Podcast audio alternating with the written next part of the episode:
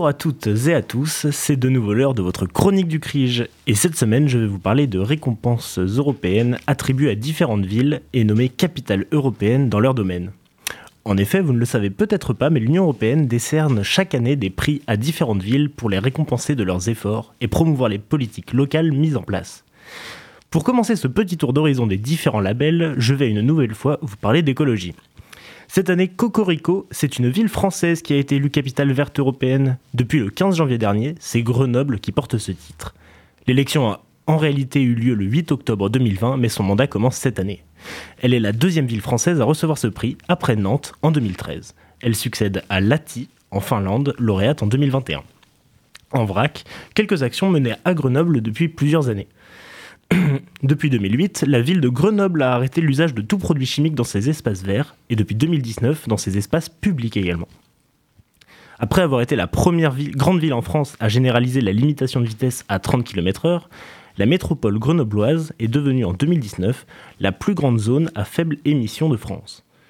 Les cantines scolaires de la ville de Grenoble sont approvisionnées au moins à 60% en produits bio ou locaux, en provenance de la ferme urbaine de Grenoble.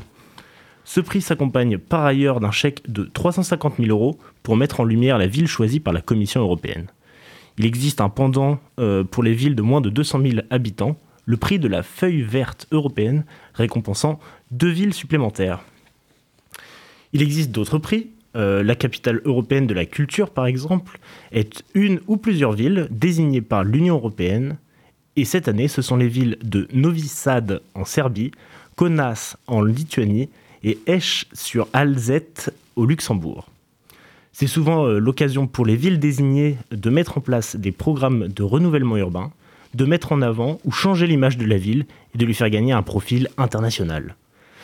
La dernière fois qu'une ville française a reçu ce prix, c'était également en 2013 avec Marseille, qui a organisé sur l'année près de 900 événements culturels et enregistré 10 millions de visiteurs avec son projet Marseille-Provence. Cela permet un peu de mesurer la portée de cette distinction. Je vais conclure avec un nouveau prix. Cette année, pour la première fois, l'Union européenne entend récompenser les villes et les régions pour leur travail en faveur de l'inclusion et de la lutte contre les discriminations, grâce au prix des capitales européennes de l'inclusion et de la diversité. La compétition est ouverte à toutes les collectivités locales, notamment villes et régions des États membres de l'Union européenne. Les candidats sont invités à postuler au plus tard le 15 février 2022 à midi et la cérémonie de, remise des prix aura lieu le 28 avril 2022.